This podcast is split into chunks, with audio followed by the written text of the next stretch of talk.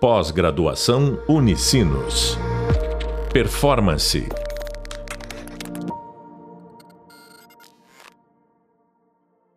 Olá, bem-vindos e bem-vindas ao podcast da disciplina de Transformação Digital. Eu sou o professor Felipe Menezes e nesse podcast vamos falar sobre uma empresa fantástica que nasceu e pratica com excelência a mentalidade digital. E para falar desse tema, eu recebo hoje o Guilherme Macena, fundador da Dobra. Para começar, eu gostaria que tu te apresentasse, Guilherme, então conta pra gente aí quem é o Gui. Fala Felipe, beleza? É... Pô, até estranho ouvir tu me, chamar de Guilherme, né? Pô, é... Mas bom, eu sou, sou o Gui, então, sou cofundador da Dobra, tenho 29 anos. A Dobra já tem sete aninhos de vida. Uh, começamos ela, eu, meu primo Dudu, meu irmão Augusto, e a gente uh, deixa um lugar mais aberto e reverente do bem, vendendo produtos feitos com um material muito parecido com papel. Em breve teremos novidades, então esse podcast aí contém spoilers, é, coisas que não foram faladas em nenhum outro lugar. E a gente, então, fica em Montenegro, interior do Rio Grande do Sul, é uma cidade de uns 70 mil habitantes, e a gente procura mostrar principalmente para as pessoas que, pô, dá para fazer várias paradas diferentes sem estar dentro de um grande centro e a gente pode fazer acontecer as paradas de onde a gente está. Maravilha. Já falou um pouquinho, Gui, sobre o que é a dobra, mas pensando que tem um público aqui que não sabe nada, não conhece, nunca ouviu falar da dobra, é, tenta explicar pra gente assim o que, que é a dobra, que tipo de produto ela faz, é, conta um pouquinho pro pessoal entender o contexto, para depois a gente ir umas perguntas mais do digital. Bom, o jeito mais fácil e mais simples e mais direto de apresentar a dobra é que a gente faz um, umas carteiras aí de um material parecido com papel, mas na verdade, né, são vários outros produtos. É, a gente trabalha então com carteiras coladas, carteiras costuradas, uh, porta-passaporte, uh, capa de notebook, capa de Kindle, porta-óculos, bags, enfim, uma série de produtos feitas com um material chamado Tyvek, e que é um material que ele é um plástico com material reciclado na composição e 100% reciclável e ele tem a aparência igualzinha do papel. É, quem pega na mão, uh, sente, escuta o barulho dele, jura que é papel, mas é super resistente a rasgos, resistente à água também. E a gente, é, então, faz a venda desses produtos no nosso e-commerce, que é o dobra.com.br, e a gente produz hoje praticamente tudo sob demanda, a gente não tem estoque de, de nada de, de, de, produto pronto, apenas de produtos com defeitos de fabricação. E o pouco de produtos que a gente tem em estoque não estão estocados no Brasil, estão estocados nos Estados Unidos. O que a gente faz é venda através da Amazon americana para clientes que estão nos Estados Unidos. Então, em um resumão, assim, isso é a dobra. Muito bem. E embora vocês trabalhem, né, com produtos, né, a gente está falando de produto tangível, como tu bem explicou, é, ao mesmo tempo, vocês dizem que não vendem produtos e vocês fazem isso através de um e-commerce e ao mesmo tempo vocês estão num podcast aqui para falar de transformação digital, ou seja, dessa mentalidade digital. Como é que essas coisas se conectam? Eu não estava explicado, então, resgatando assim, né? É uma empresa que vende produto, mas que diz que não vende produto e, né, na minha visão aqui de professor, é uma referência à mentalidade digital. É, como é que tu conecta esses assuntos e fala um pouquinho a respeito disso aí pra gente? Bom, é, a gente vem estudando e vivendo um pouco dessa nova mentalidade de fazer negócios há bastante tempo, né? Para quem está ouvindo aí, inclusive, é, a gente conheceu o Felipe é, através desses estudos, buscando esse tipo de conhecimento. E na época, isso era em 2013, 14, enfim, 16, por aí, que a gente começou a estudar sobre isso. A gente não tinha nenhum um, um produto em mãos mas a gente tinha passado pelo momento de, de desenvolvimento da carteira de papel na faculdade. Eu e meu grupo de colegas, não era meu primo nem meu irmão. E aí, eh, estudando sobre isso, a gente percebeu que, na verdade, é, essa carteira de papel, que na verdade era uma, um, um rolo de papel em branco, que a gente conseguia transformar em carteira e poderia transformar em várias outras coisas, a gente poderia aplicar vários conceitos dessa uh, economia mais uh, atual, mais digital, seja lá como as pessoas querem falar, mas que basicamente a gente compreende, tem a compreensão de que a empresa, ela não é só uma, uma geradora de lucro, mas a gente entende o lucro como um meio para fazer as paradas acontecerem, assim. É, a gente pode ser um vetor de mudança positiva na sociedade, a gente pode é, aproveitar e compartilhar os erros que a gente cometeu ao longo da jornada em, na comunidade para que as pessoas possam aprender uh, com eles junto com a gente e, e, também tomar decisões de uma maneira diferente do que o mercado mais tradicional toma, de entender que é, quando se tem uma visão de que tu não que tu não é aquilo que tu vende, mas que aquilo que tu vende é o meio é, para fazer aquilo que tu, que tu acredita e para ser aquilo que tu é, acaba que a tua tomada de decisão, a maneira como tu, os caminhos que tu pode seguir, eles se ampliam muito, assim. Então, é, a gente, enquanto empresa, começou vendendo carteira colada, a gente ampliou depois para carteiras costuradas e depois para vários outros produtos. A gente hoje também é, trabalha com a venda de palestras, de, de mentorias, de consultorias, a gente desenvolve e-commerce, a gente acelera e-commerce, a gente é, também faz parte de diversos é, ações, de diversas ações mais sociais. A gente tem uma série de, de, de braços e de frentes e de coisas que a gente consegue fazer acontecer tendo dobra que não só vender produto e carteira de papel. E tudo isso vem dessa mentalidade de entender que essas, esses novos negócios, essas novas economias, gente acredita que elas não permitem que tu seja aquilo que tu vende. Mas tem que ser muito além disso. Muito bom. E já que tu citou, Gui, aquela a questão de quando a gente estudou, né, lá atrás, viu e aquelas essas coisas de futurismo e para onde que o mundo estava indo naquela época, que é até um pouco diferente do que é hoje, é, você resgatar, assim, quais as principais inspirações conceituais, assim, e pode dizer uhum. os, os, nomes, os conceitos mesmo. Legal. Eu acredito que muito a gente está tratando, o que tu vai dizer, eu tenho certeza que a gente está tratando aqui na disciplina do pós, né, o que que serviram de inspiração para vocês lá atrás é, pensarem o jeito na qual vocês hoje operam e agregam valor para as pessoas, né? Também alguns outros conceitos que vocês vêm usando hoje, assim, né? Dá um pouco, vamos para uma parte meio teórica aqui, mas que eu acho importante porque às vezes as pessoas conhecem a dobra, mesmo quem não conhece está nos ouvindo, mas não sabe é, todas essas questões de inspiração e de muito estudo que teve por trás que eu acho que é super relevante para nossa discussão aqui.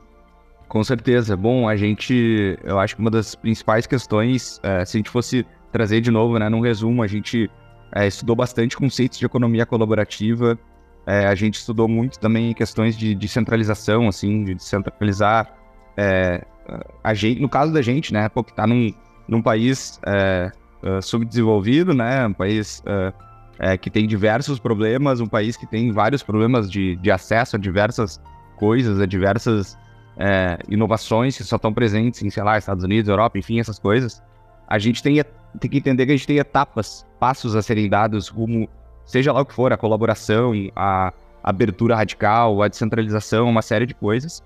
E a gente entendeu que, na verdade, é, para ser relevante num, num mercado, num negócio, enfim, a gente não precisava reinventar um foguete, a gente não precisava fazer o foguete da rede, não precisava fazer nada dessas coisas. A gente poderia entender como que com aquilo que a gente sabia fazer, a gente poderia, né, é, em conjunto com outras pessoas, fazerem essas pessoas se beneficiarem daquilo que a gente sabe fazer. Então, com economia colaborativa, por exemplo, a gente é, teve a mentalidade de entender que, pô, e se a gente abrir os moldes dos nossos produtos para que a galera possa um, criar desenhos é, e colocar à venda e em troca a gente dá uma comissão do valor vendido para essa galera e o nosso ganho acaba sendo um potencial absurdo de de, variava, de variadas estampas, mais variados públicos que a gente pode atingir.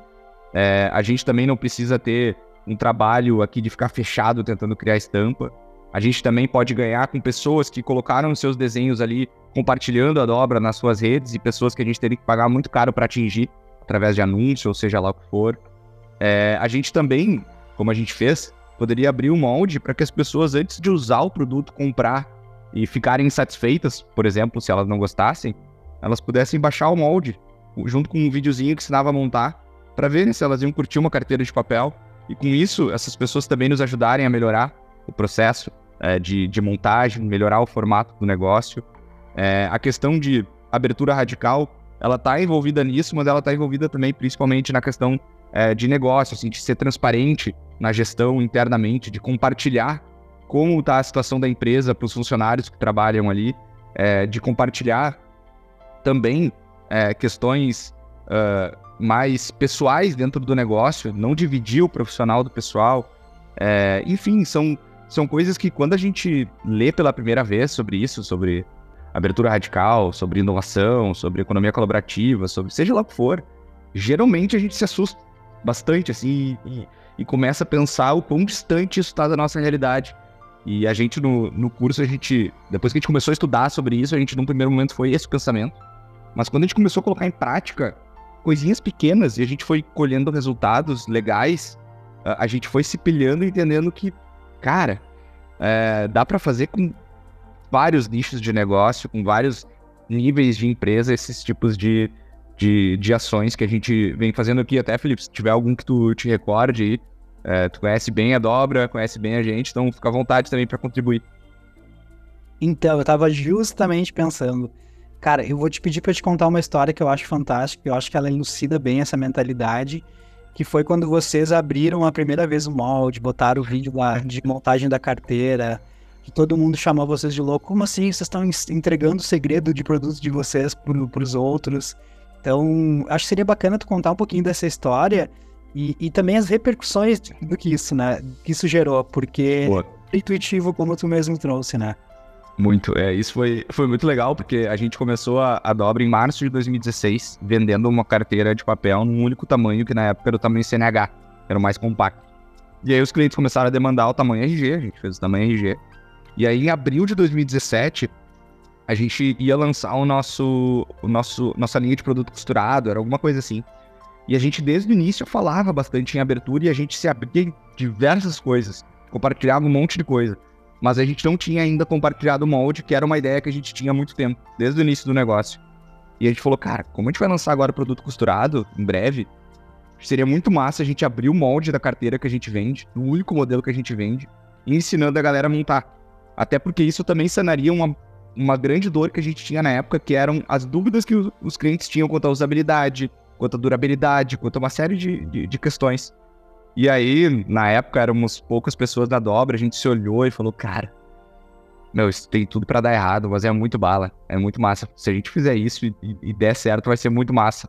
Mas aí vinha daqui a pouco aquela pulguinha assim, cara, meu Deus do céu, já pensou se alguém muito melhor que a gente, que existem várias pessoas muito melhores que a gente, veem esse, esse molde, baixam e criam uma empresa e nos. Tudo isso vem na cabeça e, e, e, quem não fala isso, eu tenho certeza que não tá querendo se mostrar vulnerável, mas eu tenho certeza que, que todo mundo pensa nisso. E a gente pensou, cara, ah, vamos lá, meu, vamos, vamos fazer acontecer. Colocamos no ar é, e foi muito legal desde o início, assim. Foi muito massa, porque para começar, os nossos amigos e familiares já começaram a, a nos uh, xingar, assim, né? falando que a gente era louco, de abrir o segredo da nossa principal e única fonte de receita, de a gente tá dando armas pro inimigo, né, para as pessoas que poderiam abrir empresas de carteira de papel, uma série de coisas. Mas em pouquíssimo tempo, a gente começou a receber uns feedbacks muito legais de clientes que botaram assim na, na observação do pedido. Pô, eu baixei o molde de vocês, curti o uso e eu vi que tem uma estampa legal e resolvi é, comprar de vocês. Outras pessoas falaram assim, cara, eu sou péssimo para coisas manuais, mas só de ter visto que vocês botaram um molde de graça, eu falei, meu, eu vou comprar desses caras. Esses caras são malucos e eu gosto de, de gente maluca, eu vou comprar deles. E algumas pessoas baixaram o molde, não gostaram e foram muito legais e mandaram pra gente, pô, olha só, uh, Batman, da dobra aí, não, não gostei da carteira. Tentei aqui, montei, fiz com vários materiais diferentes e, bah, não tá legal. E algumas pessoas, além de nos falar isso, mandavam melhorias que elas fizeram na carteira. E a gente começou a ter insights e, e, e fontes concretas com fotos e textos, sem a gente ter dedicado um segundo da nossa vida a tentar melhorar o produto. Mas um monte de pessoa começou a nos mandar insights e, e materiais uh, muito úteis para a gente poder melhorar o produto com o mínimo esforço possível.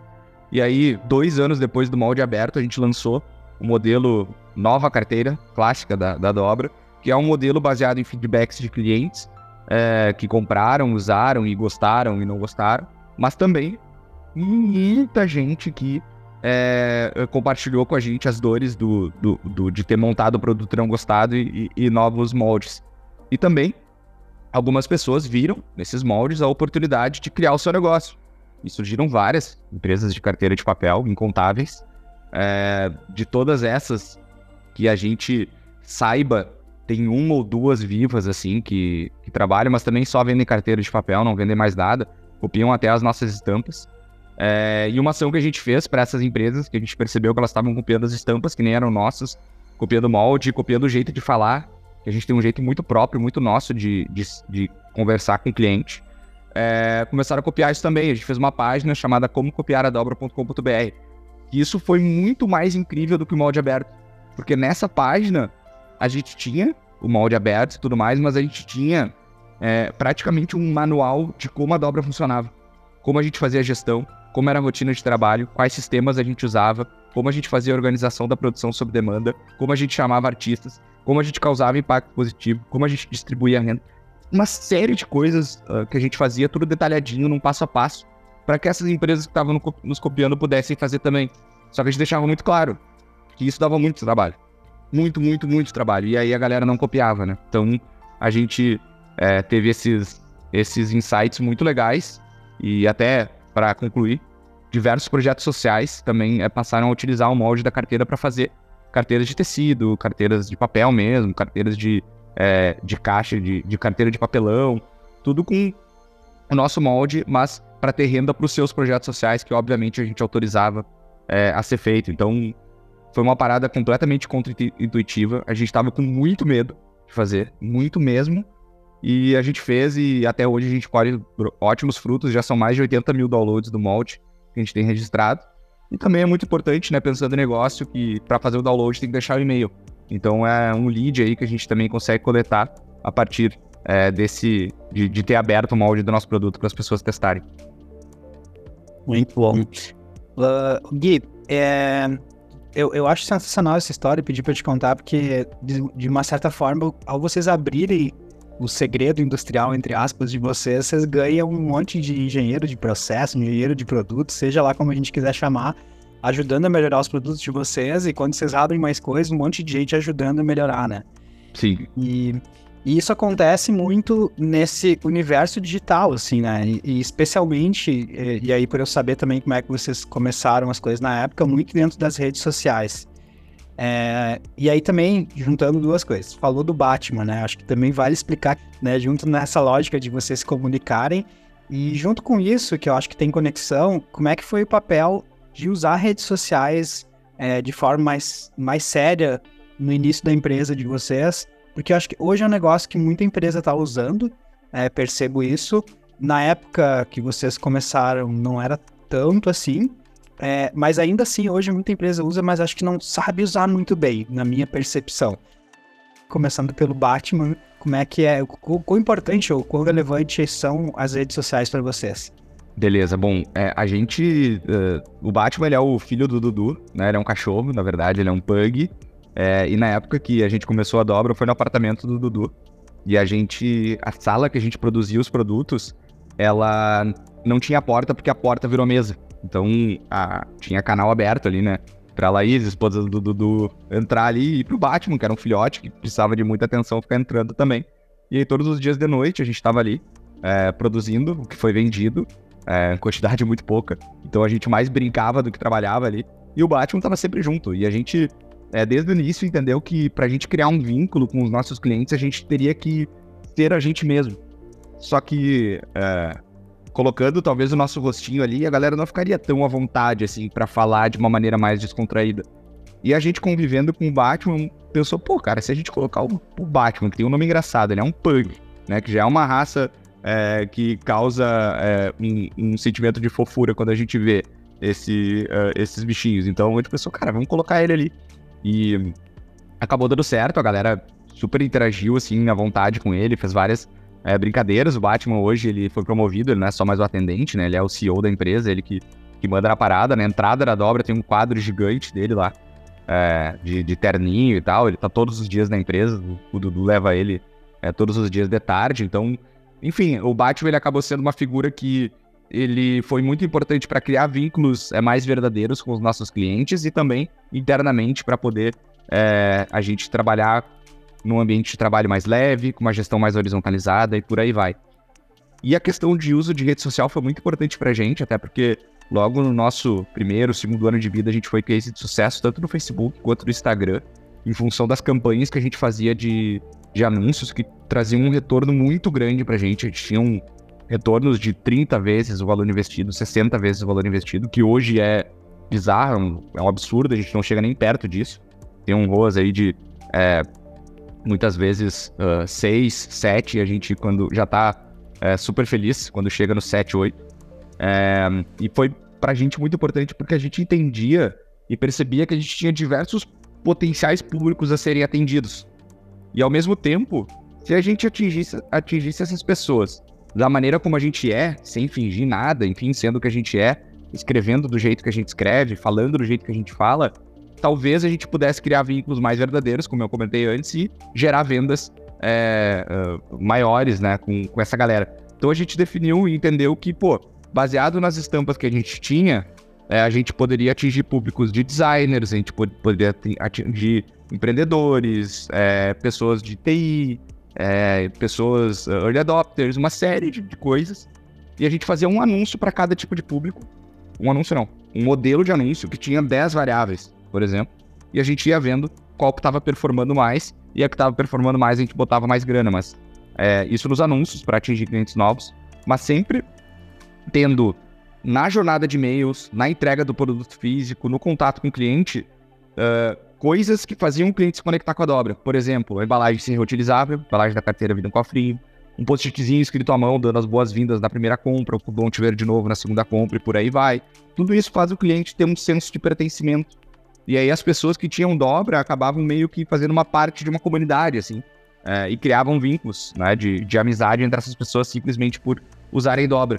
E muitas empresas acabam usando essas redes sociais só para tentar vender e não se conectar de fato com as pessoas. Então, é, a gente é, conseguiu ir mesclando isso até chegar a um ponto em que a gente utiliza muito mais as redes sociais para fazer a galera se conectar com a gente, por consequência vender, do que primeiro vender para depois se conectar, e por aí vai. É claro que cada campanha tem seu objetivo, mas é, a gente sempre procurou ser a gente mesmo nesses, nessas conversas, e com isso os vínculos acabam sendo muito mais, muito mais fortes. De certa forma, é, uma, é a autenticidade conectada à estratégia digital, usando muitos dados, muita lógica que tem por trás, mas unindo essas, esses dois mundos, né? Muito, muito dado.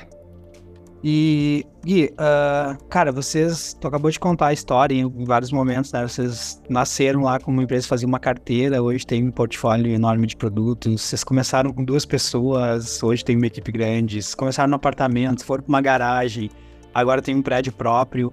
Né? Então, sim, teve todo um crescimento que é justo né, e merecido por tudo que vocês fazem. Mas o que eu queria saber agora é quais são os perrengues, assim, quais são as dificuldades de operar nesse modelo de pensamento que foge do tradicional, né? Porque às vezes a gente olha, pode parecer tudo mil maravilhas, mas a gente sabe que tem a, o, o, lado ruim da história. Eu queria que tu contasse um pouquinho dessas dificuldades. Cara, é muito difícil. É, a gente eu faço terapia há, há, alguns anos, isso me ajuda, então. De uns dois anos pra cá, o Augusto faz há mais tempo, então ele lida melhor com isso. O Dudu, eu confesso que eu não sei se faz, mas a cabeça, cara, dá um nó várias vezes, porque tudo que a gente faz, assim, na dobra, é, a gente testa muita coisa, a gente valida muita hipótese e a gente valida correndo risco, né? E por menores que eles sejam, é um risco que tá se correndo. E a gente não, não, não foi desenvolvido para esse tipo de gestão. A gente é desenvolvido para não errar. Errar é muito feio. É, errar na frente dos outros, então, meu Deus, é uma vergonha. É, a gente é preparado só para acertar. A gente é preparado para sempre esperar que alguém nos diga o que tem que ser feito. A gente é esperado para, a gente é uh, preparado para respeitar como as regras de um jogo funcionam, é, por mais que elas sejam dúbias. Enfim, uma série de, de questões que quando a gente é criança, adolescente, início da vida adulta, a gente uh, não, não, não tem essa, essa mentalidade. Assim. Então, na dobra, a gente confronta é, os nossos próprios sensos comuns o tempo inteiro. Além do senso comum de todas as outras pessoas que convivem com a gente, perguntam coisas e dão dica de coisas e fazem uma série de coisas. Então, uh, os perrengues, os problemas, os erros, eles acontecem toda hora. Que a gente tenta é, deixar muito claro lá dentro da dobra para todo mundo que, que tá lá é, cara, tem um ambiente seguro para tu errar é lá na dobra. Então, é, a gente entende que o, existem erros e erros. Né? Uma coisa é errar de maneira burra, outra coisa é errar tentando melhorar um processo, tentando melhorar um produto, tentando melhorar alguma coisa. É, então, a gente sempre diz pra galera, galera, assim, se vocês. Uh, e, e, é muito uh, batido, mas ele é muito real no dia a dia e é muito difícil ser feito. de tu proteger e blindar esse erro, assim, das pessoas. É, de dizer cara, se tu tá... Viver, na verdade, não dizendo. Se tu tá testando algumas coisas, a chance de tu errar é muito maior do que tu acertar. Então, se tu estiver errando, é, significa que tu tá testando. E se tu tá testando, significa que tu tá melhorando vários processos no meio da empresa. E se tu tá melhorando vários processos, tu pode estar vendendo mais, tu pode estar melhorando tua margem de contribuição, tua receita, a satisfação do cliente, satisfação do funcionário, uma série de coisas.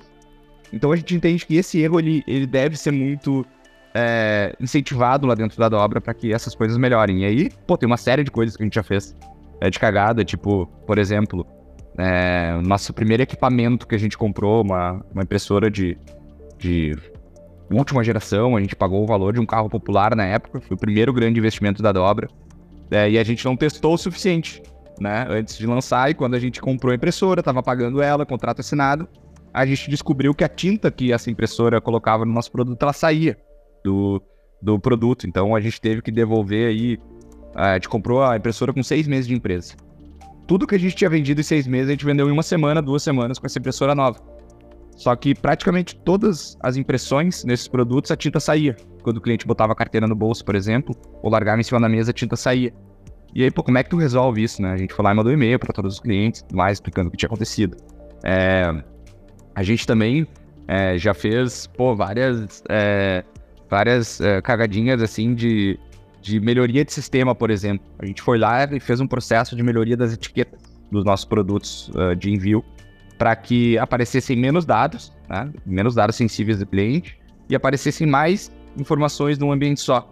E aí, ao invés de usar folha, a gente usava uma etiqueta autoadesiva para botar nos envelopes. Sisteminha novo, pô, testado, validado, bombando, vamos começar os envios.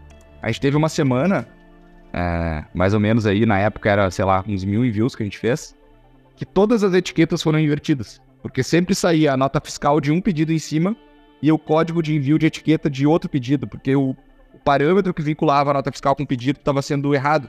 Então a gente teve aí pelo menos mil clientes que receberam produtos errados. E como se resolve isso? Pô, a gente foi lá, entrou em contato com a galera e tudo mais, mas pô, por que, de onde surgiu isso? De um processo, de uma melhoria de processo, de uma tentativa de agilizar a maneira como a gente faz uh, expedições, da maneira como a gente é, entrega os produtos para os clientes, por aí vai. Enfim, poderia ficar uma hora falando aqui só de, de erros que a gente cometeu, mas aqui tem algumas um pouco do que a gente pensa sobre esses, essas questões. Legal, Gui. Acho que ficou bem, bem ilustrado, assim. Cara, para fechar, é, imagino que tenham diversas pessoas nos ouvindo aqui que estão iniciando um processo de transformação digital, estão no meio dele ou querem amadurecer alguma coisa, seja numa empresa já estabelecida ou ainda seja uma empresa que está começando. É, se tu pudesse elencar aí umas duas ou três dicas ou principais pontos de atenção para quem quer fazer esse processo, assim, de sair desse mundo, desse olhar, visão de mundo mais tradicional para ir para uma mentalidade mais digital, que, que, que, seriam essas dicas? Por onde começar? Boa, eu acho que talvez a, a principal dica ela sirva para todas as outras, assim, que é que uh, não tentar virar tudo de cabeça para baixo de uma hora para outra, assim, é, e aos pouquinhos é, eu tô passando por isso na, na empresa da minha família. Minha família tem uma ótica aqui na cidade, então eu tô passando por isso também de, de dar uma atualizada no negócio, digitalizar algumas coisas, de atualizar também algumas questões de pensamentos de negócio mesmo. É, e eu, pô, por mais que eu viva isso, eu consuma muito isso, é, desses assuntos, na hora de fazer, a gente já quer fazer as paradas acontecerem meu Deus, muito rápido. Tem coisa que a gente olha e pensa, meu Deus, isso não deveria estar acontecendo assim e já quer mudar tudo de uma hora para outra, mas tem uma razão pela qual isso acontece. É, então é, é, é, ter paciência, eu acho, e, e entender que esse processo ele é um processo que vai ter vão ter muitos erros durante a jornada, então entender o erro como uma tentativa de, de, de melhora é, é, muito importante, de se perdoar e perdoar quem errar, assim, é, independente do erro, se for pequeno ou grande, mas é eu acredito que tenha que elencar, assim, é, questões que são importantes, questões que são aquela parada básica, assim, e desenhar o que, que precisa ser feito em cada uma dessas questões que tu quer trabalhar e resolver, e aí começar o passo a passo com aquilo que tu tem disponível hoje, de ferramenta e de material, tentar fazer com aquilo. A gente lá na dobra, a gente. É, a galera, quando conhece um pouco mais, assim, se assusta, porque a gente faz praticamente tudo com muito pouco e com uma verba muito pequena. É, a gente procura testar muito as coisas e eu acho que ter essa mentalidade é muito importante de, de testar com aquilo que a gente tem no momento. Ter um cenário de, pô, quando eu tiver tal, uh, sei lá, sistema, eu vou conseguir fazer isso. Mas enquanto eu não tenho sistema, como é que eu faço isso é, acontecer dentro do, do lugar onde eu trabalho? Então, eu acredito que essa é uma das dicas de, de ir aos pouquinhos, assim, e fazendo as paradas acontecer. Acredito muito que a transparência ajuda muito no processo de transformação digital. Transparência de diálogo, transparência de objetivos, alinhamento, né? Nas pessoas que vão fazer parte dessa transformação digital. É, eu acho que essas são as principais dicas, assim, mais uh, genéricas, assim, que eu acredito que funcionem para qualquer setor, né, de, de trabalho. Maravilha! Gui, obrigado de verdade pela generosidade do teu tempo, da, das inspirações que tu trouxe para nós. É, vou tentar fazer um resumo aqui do que eu fui anotando para fechar para o pessoal que está nos ouvindo. Acho que o primeiro grande insight é estudar de fato novos modelos, né? É, se permitir a estar tá em contato com o que está acontecendo de mais novo nos modelos de negócio, modelos econômicos e tentar trazer isso com paciência, como o Gui acabou de falar, para dentro do, do seu contexto. Eu acho que um segundo ponto é desafiar o status quo, que eu acho que é, um, é algo que está na essência de vocês e eu acredito muito, tanto é que a gente fala aqui na disciplina bastante sobre esse ponto. É, ter esse espaço para experimentação, para teste, para erro, entender que o erro faz parte.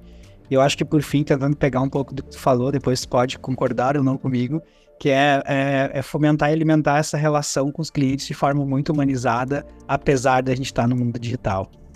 Perfeito. Cara, é, é, exatamente isso, assim, eu acho que, meu, o meio do digital, a gente tem que usar o meio digital como uma maneira para facilitar e humanizar as paradas, assim, é...